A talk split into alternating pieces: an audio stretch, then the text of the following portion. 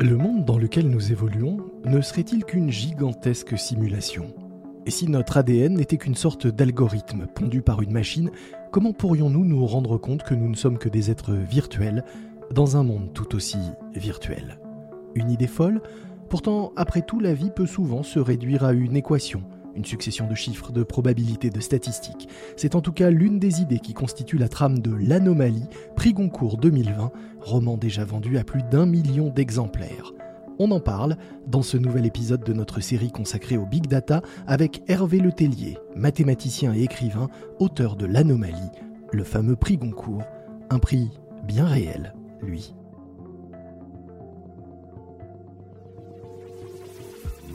Les Bigs Entretiens du Big Data, un podcast capital.fr en partenariat avec Engie.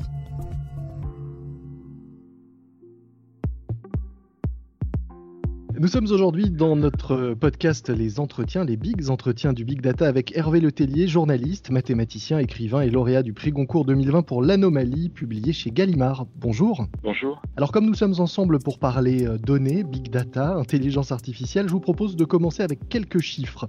23 432, 23 432, c'est exactement le nombre de jours qui se sont écoulés depuis votre naissance, un 21 avril, à Paris, et la date de l'enregistrement de notre entretien. Excusez-moi, c'est 23 432, c'est ça? Oui, 23 432, c'est votre 23 432 C'est un palindrome. Journiversaire. C'est un, un, palindrome, je suis stupéfait. Ah mais oui, mais oui c'est vrai, 23 4 3 2, c'est un nombre palindrome qui se lit dans les deux sens. Bon, c'est une eh ben remarque comme ça, il n'y en a pas beaucoup, hein, donc faut en profiter. 118, 118 c'est comme le 118e prix Goncourt décerné, celui qui vous a été attribué le 30 novembre 2020 par 8 voix contre 2. 12 500, c'est en nombre d'exemplaires le tirage initial de votre roman chez Gallimard, bien avant l'annonce du prix Goncourt, car évidemment depuis les ventes se sont emballées. Au dernier comptage, vous atteignez désormais le million d'exemplaires euh, distribués. Et vendus peut-être d'ailleurs déjà. Si on compte le numérique, justement, puisqu'on parle de numérique, oui. 5356, c'est le nombre d'évaluations laissées par les internautes sur la page Amazon de votre roman L'Anomalie, dont 51% vous ont donné 5 étoiles et 6% une seule étoile. Et puis enfin 42, 42 comme le protocole 42 déclenché après l'orage que traverse l'avion au cœur de l'intrigue de votre roman, mais pas seulement, car 42 c'est aussi un véritable, comment dire, un, un nombre totem pour les geeks. Euh, peut-être pour commencer, est-ce que vous pouvez nous expliquer l'importance de ce nombre 42 dans la culture euh, numérique? Alors 42, c'est devenu euh, une école de programmeurs, comme chacun sait, et la raison pour laquelle ça l'a été, c'est qu'il existe un livre qui est un livre de Douglas Adams, qui s'appelle en anglais The Hitchhiker's Guide to the Galaxy, donc je crois que c'est traduit en français par non pas le guide du routard galactique, parce qu'il y a eu un procès avec le guide du routard, mais le, je ne sais pas comment c'est en français d'ailleurs. Le guide du voyageur galactique. Le guide du voyageur galactique, voilà. C'est un livre dans lequel euh, Douglas Adams imagine un, ordinateur qui, dit-il, est le second plus puissant ordinateur de l'univers, à qui on demande quel est le sens de la vie, ou de l'univers, je crois, tout entier, et qui passe des millions d'années avant de répondre le chiffre 42. Donc la grande question sur la vie, l'univers, le reste, la réponse est 42. Voilà, alors 2 fois 3 fois 7, on peut imaginer tout ce qu'on veut. En tout cas, c'est 42. C'est un nombre que j'ai utilisé effectivement pour définir un protocole qui euh, serait le protocole impossible dans une autre série de protocoles qui, eux, permettraient d'explorer toutes les possibilités d'un problème aéronautique survenant euh, dans un avion sans dévoiler euh, trop de choses pour ceux qui n'ont pas encore euh, dévoré l'anomalie, on peut dire que vous y développez l'idée que la vie serait qu'une gigantesque simulation, un peu comme euh, dans Matrix en fait, le film. Est-ce que c'est un film qui... C'est le contraire de Matrix. Hein. Alors en, quoi est-ce le contraire de, Matrix et en, quoi Dans Matrix, si vous vous souvenez bien, ce sont des individus qui sont biologiques, mis dans des sortes de capsules dont des machines tirent l'énergie. Parfois, on faisait tourner des moulins grâce à des chevaux. On peut très bien imaginer des machines transformerait les hommes en, animaux production électrique. Et donc la, question que moi je me posais, c'était une question inverse, savoir si le monde dans lequel on vit nous donne des garanties réelles, de savoir si nous sommes dans une réalité physique, matérielle, ou si nous sommes dans un immense, pour simplifier, jeu vidéo, euh, ou en tout cas euh, ordinateur dans lequel nos consciences ne seraient que des énormes algorithmes construits sur la base d'un code qui serait le code ADN, qui produirait des, des êtres qui, au fur et à mesure de leur vie virtuelle, auraient des expériences qui les modifieraient au niveau du caractère, au niveau du physique. mais qui seraient avant tout des êtres créés par un algorithme. C'est une idée qui est une idée à la fois folle et mhm. qui rencontre néanmoins un certain nombre d'adeptes. L'idée que nous soyons dans une simulation est en train de gagner du terrain. Quoi même si c'est totalement faux, même si nous sommes dans un monde réel, les idées, les, les propositions ça, ça, ouvre sont des idées qui m'intéressaient du point de vue romanesque. Parce qu'évidemment, il y a une correspondance forte entre un monde virtuel et un roman. Quand on lit un roman, on est précipité par un auteur qui est une sorte de démiurge dans un monde virtuel. C'est cette démarche qui m'intéressait, cette sorte de parallélisme qui faisait que les personnages que j'inventais, qui devaient en plus s'interroger pour savoir s'ils étaient inventés, s'ils étaient eux-mêmes euh, des marionnettes dans une grande simulation, ils étaient de fait des marionnettes dans ma simulation. Et je trouvais que c'était une sorte de vision euh, en miroir qui avait du sens dans une réflexion un peu métalittéraire sur le rôle de la littérature et la, création d'univers. Et on trouve aussi un point euh, commun avec euh, Matrix, même si on comprend bien que ce n'est pas la même chose, mais l'inverse. Euh, dans, Matrix, on explique l'impression de déjà vu par une sorte de bug de la machine, et, finalement, l'anomalie peut être aussi vue comme une sorte de bug de la simulation. Oui, bien sûr, un bug, un bug ou un piège ou un test. Moi, j'ai imaginé que c'était plutôt un test qu'un bug, mais effectivement, ça pourrait très bien être un bug, ça ne me dérange pas je laisse une fin très ouverte qui peut être reprochée par des lecteurs qui aiment bien qu'on ferme entièrement les livres. Moi, j'aimais que le livre soit ouvert en termes de, propositions de pensée. Ce qui est important, je crois, dans l'idée du bug ou de l'anomalie, c'est qu'on est en permanence confronté à des bifurcations dans nos vies. Il y a des tout petits éléments et on ne se rend pas compte que ces tout petits éléments dans nos vies peuvent provoquer des, des situations complètement différentes. Par exemple, on freine sur l'autoroute un tout petit peu, on rate une sortie, euh, et une rencontre qu'on devait faire dans la journée ne sera pas, et cette rencontre est décisive pour nos vies. Ou euh, on se fait piquer par une guêpe et on perd deux minutes, et ces deux minutes vont décaler l'intégralité du monde. Je trouve ça euh, assez fascinant. On n'a pas évidemment dans cette idée d'assimilation l'idée d'une sorte de prédétermination. C'est pas du tout ça. Il y a du chaos. C'est ce chaos qui m'intéresse.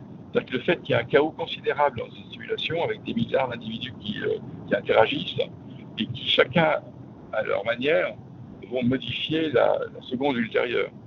Cette seconde ultérieure, d'ailleurs, c'est pas une vraie seconde, c'est une seconde simulée. Donc ça peut être très bien un milliardième de seconde. Il se peut que dans cet ordinateur géant dans lequel nous sommes, si nous sommes dans un ordinateur géant, une minute correspond à deux siècles.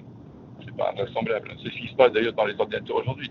Quand on joue contre un ordinateur, par exemple dans un jeu massivement collectif, mhm. euh, les, euh, les monstres auxquels s'affrontent nos adolescents le mien, qui joue à ce genre de jeu, sont des monstres qui pourraient être un million de fois plus rapides que ce qu'ils ne sont et dizaine de qui.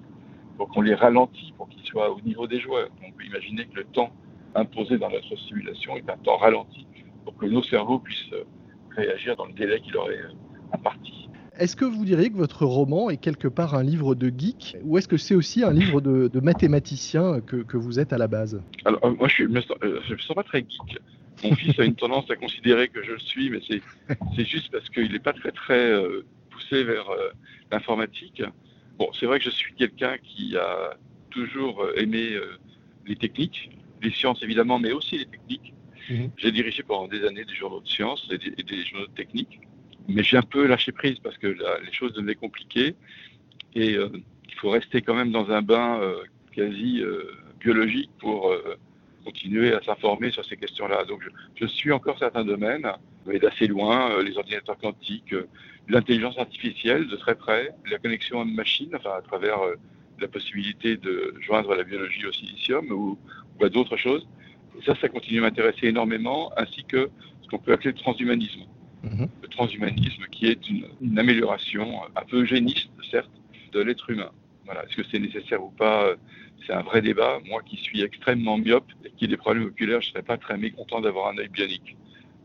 Mais c'est un débat qu'on a parfaitement le droit d'avoir, en tout cas pour tout ce qui touche au fait de toucher au code génétique. Est-ce que c'est pour vous une fierté, alors qu'on dit souvent que les Français sont nuls en maths, d'avoir réussi à, faire lire à un million de nos concitoyens un roman qui parle de probabilité, dans lequel on croise euh, Fibonacci, euh, célèbre mathématicien, où on évoque euh, les topoïdes de Grothendieck, la notation de Kendall, la loi de Little, les chaînes de Markov? C'est une fierté pour vous? Les Français sont pas si nuls en maths, d'abord. Tout de même, on a des médailles Fields assez régulièrement.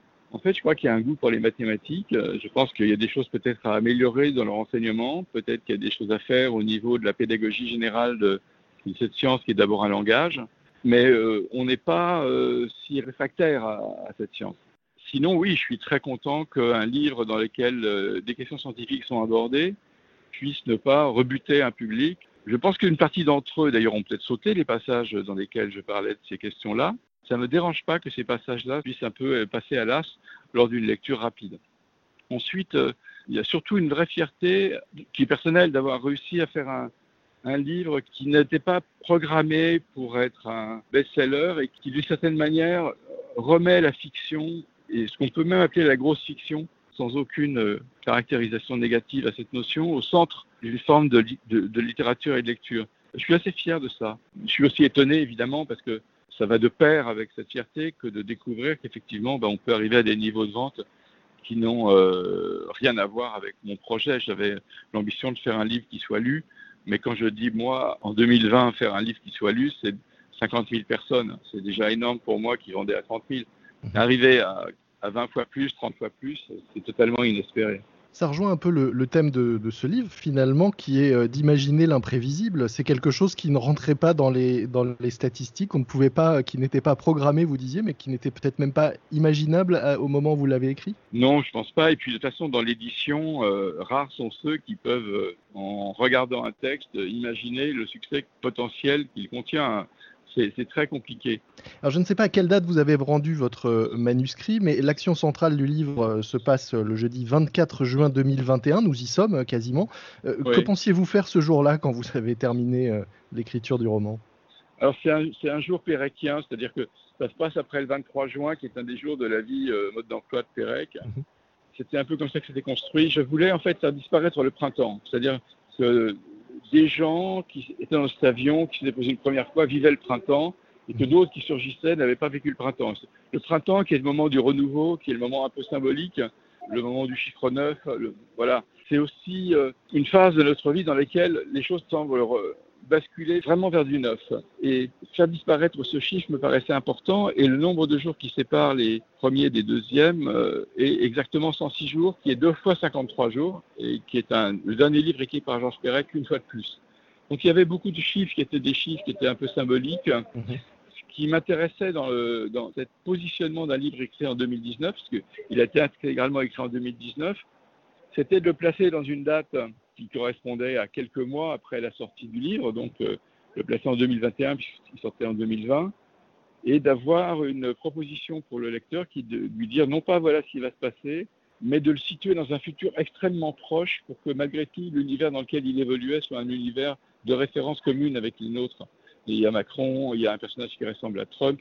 D'ailleurs, j'étais dans une période pré-Covid et je n'étais pas persuadé que Trump ne se serait pas réélu. Il y a évidemment le même président chinois parce qu'ils ont une très grande longévité, et il y a des personnages de la culture populaire, de Ed Sheeran en passant par euh, en passant par Vincent Cassel, qui surgissent dans les références mentales euh, du livre, qui nous permettent, a priori par cette pop culture, de placer le livre ailleurs que dans un univers qui serait un univers d'anticipation.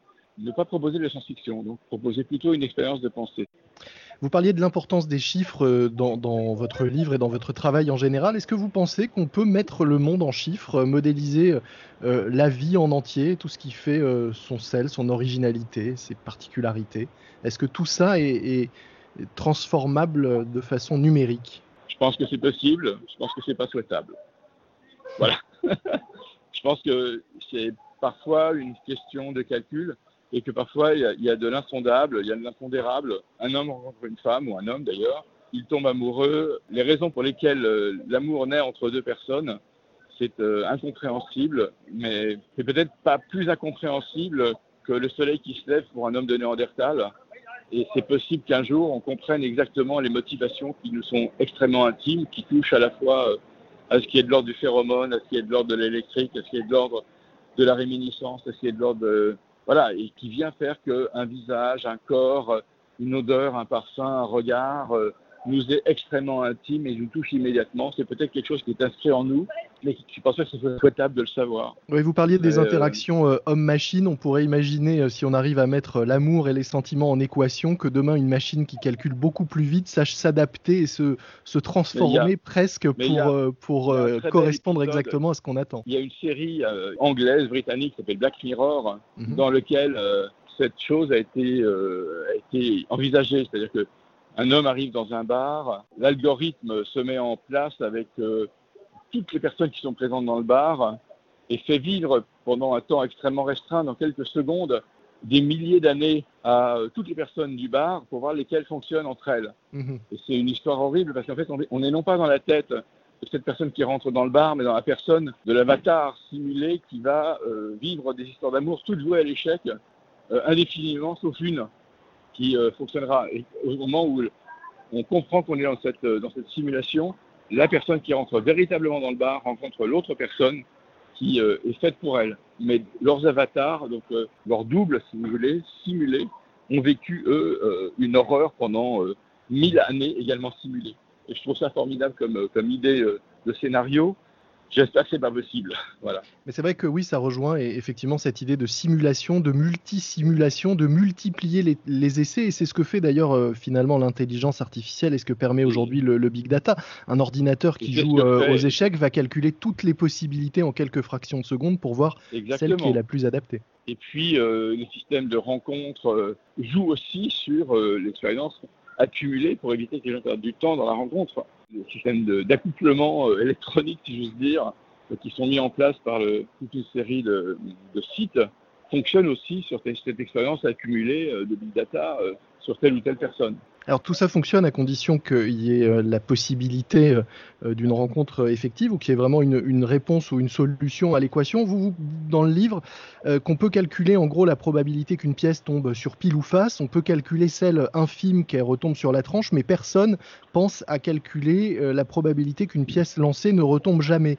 Euh, et finalement, est-ce que c'est n'est pas ça la, force de la littérature par rapport euh, aux maths, aux statistiques, aux probabilités? C'est de réussir à imaginer l'inimaginable et à, penser l'imprévisible et l'impensable. Oui, alors en même temps, les probabilistes vous répondront qu'on peut calculer la probabilité que dans une casserole, l'eau se mette spontanément à geler. Mhm. Ça existe. Cette probabilité-là existe. Elle est très faible. Hein. Mais vous versez de l'eau bouillante dans la casserole et immédiatement elle gèle, il y a une chance sur 1 euh, avec des centaines de zéros derrière. Mais cette chance existe. Bon. Après, euh, c'est justement cette euh, très faible probabilité qui fait qu'on l'élimine et qu'il est bon de l'éliminer pour commencer à calculer. Parce que sinon, on se trimballe une variable qui est littéralement gênante dans le calcul général. Mais on peut l'avoir en tête malgré tout. Et, mais il faut l'avoir en tête malgré tout si on veut parfois raconter des fictions qui parlent de cette variable-là. Oui, c'est cette variable improbable qui intéresse euh, l'écrivain que vous êtes? Voilà, elle m'intéresse beaucoup, oui. Vous dites euh, l'incompréhension surpasse l'intelligence. Est-ce que ça veut dire qu'une machine ne sera réellement intelligente que lorsqu'elle sera capable de se rendre compte toute seule qu'elle ne sait pas ou ne comprend pas quelque chose? Oui, c'est une jolie façon de le dire, effectivement. La mesure de son incompétence, c'est aussi la mesure euh, de sa capacité à chercher une solution à quelque chose qu'on ne comprend pas. Ce qu'on voudrait, c'est des machines qui aillent au-delà de leur propre savoir. Et en même temps, c'est le grand danger, c'est de leur apprendre à apprendre. Mhm. Leur apprendre à apprendre et leur, leur apprendre à avoir envie d'apprendre, c'est euh, un enjeu important à partir du moment où elles auront une éthique, elles aussi, qui est l'éthique classique dans laquelle elles ne menaceront pas l'être humain, dans laquelle, euh, voilà, avec la possibilité que parfois, peut-être pour sauver la planète, elles vont devoir menacer l'être humain. Comme pour sauver le conducteur de, de la voiture autonome, ils devront peut-être écraser un piéton, le fameux débat éthique. Exactement, le, ce célèbre débat qui fait qu'on a du mal à, à, avoir des voitures tueuses, parce que lorsque trois enfants traversent la route et qu'il y a un vieillard sur le trottoir, elle privilégie les trois enfants qui traversent n'importe comment pour écraser le vieillard. Euh, pour finir, est-ce que vous pourriez euh, nous dire s'il y a une idée reçue sur euh, l'intelligence artificielle qui vous énerve ou que vous aimeriez dénoncer? Les idées reçues, c'est avant tout la confusion entre l'IA forte et l'IA faible. Mhm. Donc entre des IA qui vous permettent de commander une pizza avec quelqu'un au bout du téléphone qui n'est pas quelqu'un de réellement vivant mais qui comprend tout ce que vous lui dites. Mhm. Et c'est quand même vachement pratique parce que la personne ne s'énerve jamais. Et en fait, ce n'est pas une personne, c'est un robot. Donc, vous pouvez lui dire avec poivron, et elle va vous demander avec poivron. Et vous lui répétez, bah oui, avec poivron. Et, ça, c'est quand même intéressant parce qu'au moins, ça permet d'avoir des métiers euh, plus intéressants pour tout le monde. et puis simultanément les IA fortes qui, elles, euh, sont capables de s'autonomiser. Ces deux choses sont différentes. Peut-être un des dangers, c'est pas comprendre que les deux choses sont tellement différentes que c'est le contact entre les deux qui pourrait poser problème. Et le, la communication d'informations entre les deux qui pourrait poser problème. Et une chose, si on doit retenir une chose de tout ce qu'on s'est dit je, je, je, pense que ce qui m'a intéressé dans, dans l'écriture de ce livre, c'est l'idée de l'interrogation sur le réel et sur la virtualité. C'est la chose qui m'a plus intéressé. Et simultanément, dans ce livre lui-même, c'est la question de, de l'essentiel dans nos vies. C'est-à-dire, qu'est-ce qui, si j'étais confronté à moi-même, serait indispensable Qu'est-ce que je ne suis pas prêt à négocier? Je veux dire que c'est une question que je me suis beaucoup posée en rédigeant euh, le, le, les textes, en réfléchissant sur les différentes options, mes différents euh, personnages. Chacun d'entre eux devait correspondre à une de ces situations euh, allant du sacrifice au meurtre. Je me suis toujours demandé si moi je me croisais moi-même, est-ce que je me sacrifierais ou est-ce que j'irais jusqu'à éliminer l'autre? Je pense que je suis quelqu'un qui se sacrifie. Je suis un type, lorsqu'on le bouscule dans la rue, qui dit pardon je pense que ma tendance naturelle, ça irait peut-être vers l'idée de me sacrifier. Parce qu'au fond, je, me dis qu'on peut toujours retrouver une autre vie ailleurs et que se battre pour sa vie au, au risque de la perdre, c'est peut-être le moins bon des choix. On a toujours l'impression que la vie qu'on a est la, est la, meilleure, alors que peut-être prendre une bifurcation parallèle en sacrifiant ce qu'on a auparavant nous ouvre un monde meilleur. C'est peut-être ça que moi j'aurais retenu dans mon livre. Alors par contre, dans notre conversation, je dirais que ce qui m'apporte, ce serait qu'on se méfie effectivement d'un monde dans lequel le big data gouverne tout, c'est-à-dire dans lequel on soit en permanence orienté. Et j'ai un peu peur que, sans être complotiste, qu'une partie non négligeable de l'humanité ait intérêt à, à manipuler l'autre. Vous allez monter dans un avion, pas d'appréhension après tout ce qu'on s'est dit et ce que vous avez écrit. On l'entend d'ailleurs derrière, vous êtes à l'aéroport. Oui, on entend ce joli jingle. Pas de peur de l'avion à une semaine du 24 juin. Non, je vais, je vais, à Barcelone, ça va, je ne devrais pas avoir de bus euh, trop méchant et trop diviseur. On vous souhaite bon vol et on espère que vous aurez euh, beaucoup de lecteurs euh, autour de vous dans l'avion euh, qui profiteront du vol pour euh, eux aussi découvrir l'anomalie s'ils ne l'ont pas encore fait. Merci beaucoup, à bientôt.